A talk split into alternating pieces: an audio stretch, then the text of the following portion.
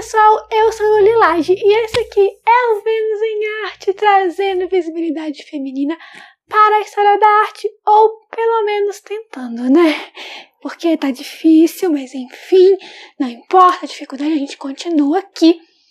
Nós estamos nesse momento na nossa série sobre as mulheres do movimento dadaísta, um movimento de vanguarda, anarquista, super nonsense que estourou lá na, na Europa durante a Primeira Guerra Mundial, principalmente.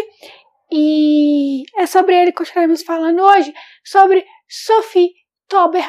Mas antes de falar sobre a Sophie, eu queria convidar você aí que está me ouvindo, barra assistindo, né? Porque nós estamos não só como um canal no YouTube, mas também como um podcast, a me seguir, seja lá qual for a plataforma onde você tá acompanhando. E no Instagram, arroba Lulilage, nas redes sociais são todas esse arroba, porque a conversa continua lá sobre arte, mulheres artistas e a gente tem brincadeiras quinzenais stories e bate-papo, etc.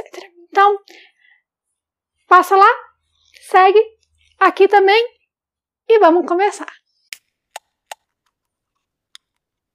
Sophie Gertrude Tauber nasceu no dia 19 de janeiro de 1889 em Davos, na Suíça.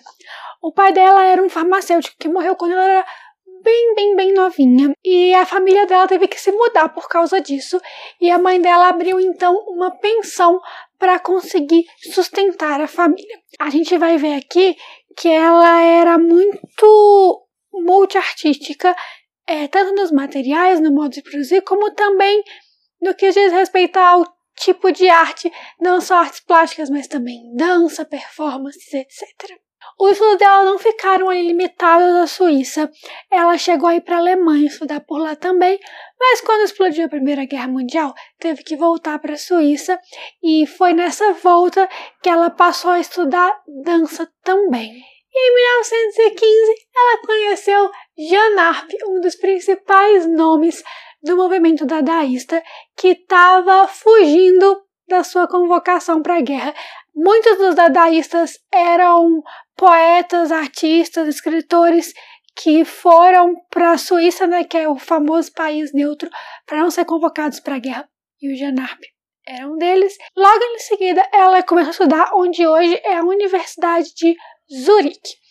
E, estando na universidade, num lugar tão maior assim, ela começou a se aprofundar cada vez mais na abstração geométrica. A gente vai ver algumas obras dela daqui a pouquinho e eram todas super, super abstratas e bem geométricas. Que estava acontecendo nessa época ali em Zurique, gente? A fundação do Cabaré Voltaire em 1916, que foi esse berço do, de, do movimento dadaísta, quando o, foi lido o manifesto Dada e tudo. Então, ela estava ali no meio do fervor, frequentando o cabaré Voltaire e fazendo performances de dança, de música, até de fantoches. Ela dançou na abertura da Galeria Dada, foi uma das pessoas que assinou o manifesto dadaísta, então ela estava realmente completamente imersa ali no movimento. Em 1922, sete anos após se conhecerem, ela e Jean Arp, enfim, se casaram. Daí vem o segundo sobrenome dela. Ela não abandonou o seu sobrenome de solteira, né, da família dela, e se tornou Sophie Tauber Arp. Hoje ficaram até a morte dela. E eles se mudaram para a França logo após o casamento, onde ela começou a trabalhar bastante com design de interiores. Ela chegou a fazer, inclusive, projeto de design de interiores da casa deles lá na França em 1928.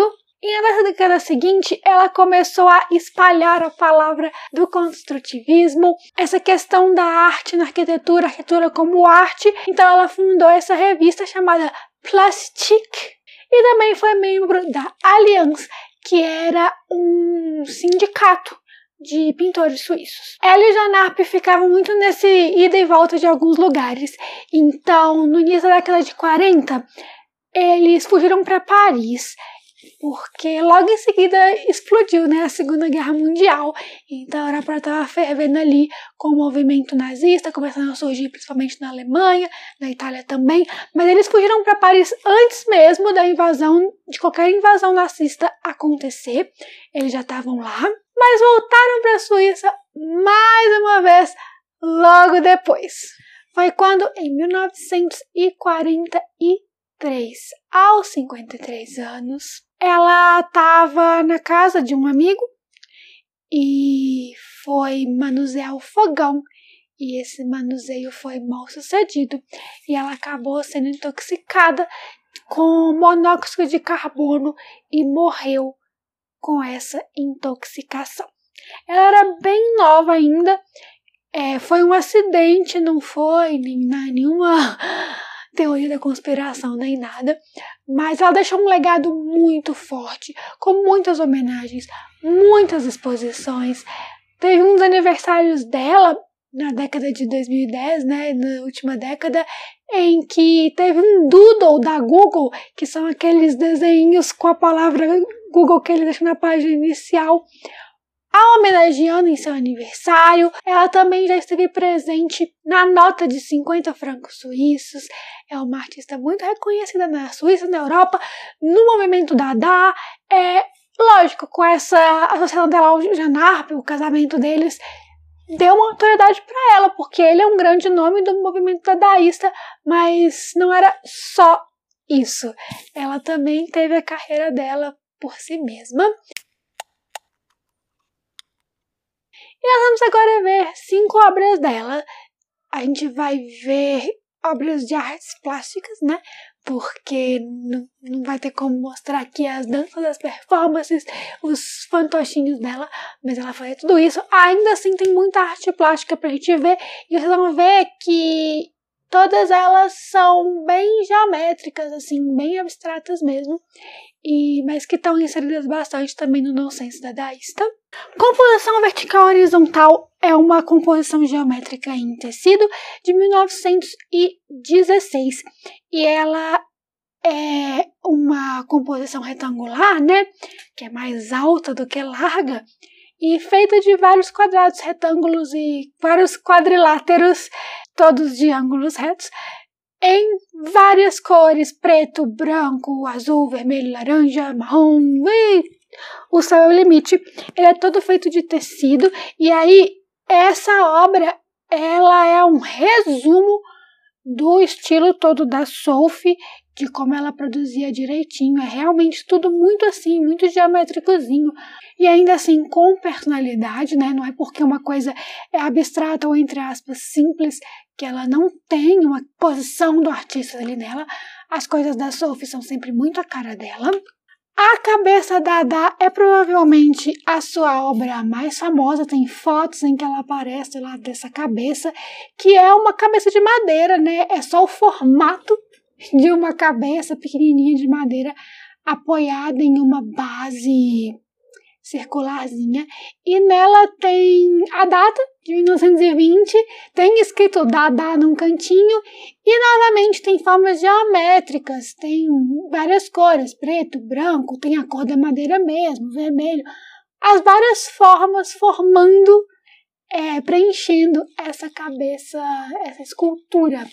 Agora vamos para a pintura, também de 1920 e muito semelhante à cabeça da Dada no que diz respeito à parte pictórica, né, a pintura, vem a composição da Dá, que é um óleo sobre tela, e ela tem essas mesmas coisas, tem as formas geométricas, é como se fosse a cabeça da Dá em plano, mas não exatamente, mas parece.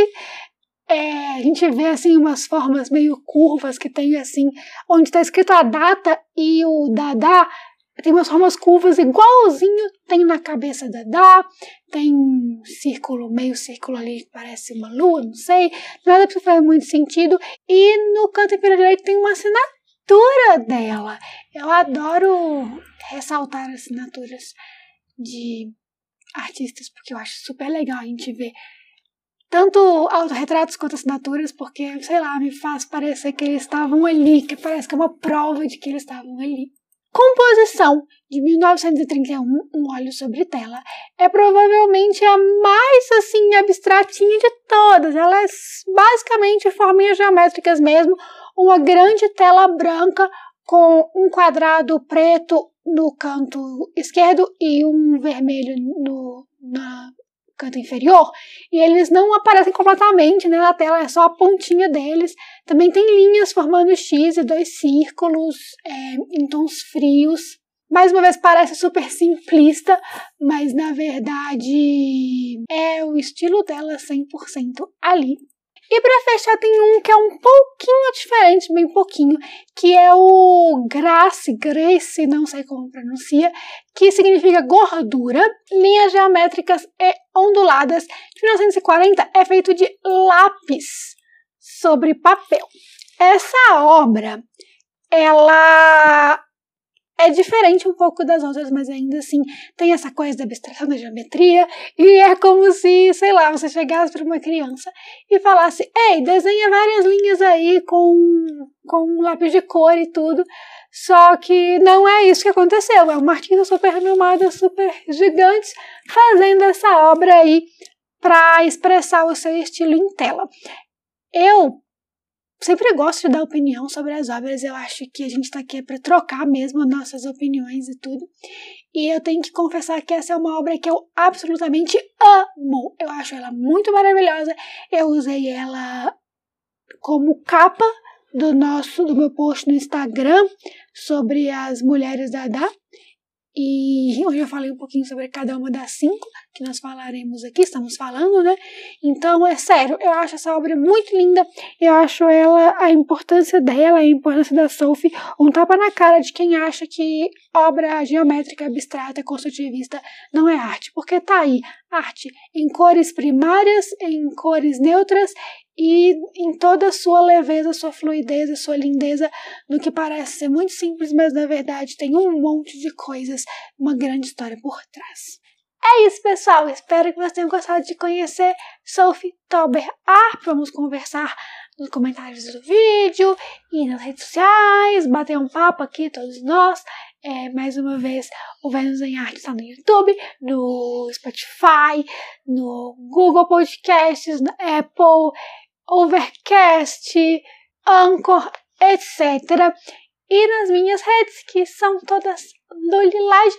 Fiquem de olho por aqui, que nós vamos continuar falando sobre dadaísmo nos próximos episódios. Vejo vocês por aí e aqui também, sempre. Até a próxima!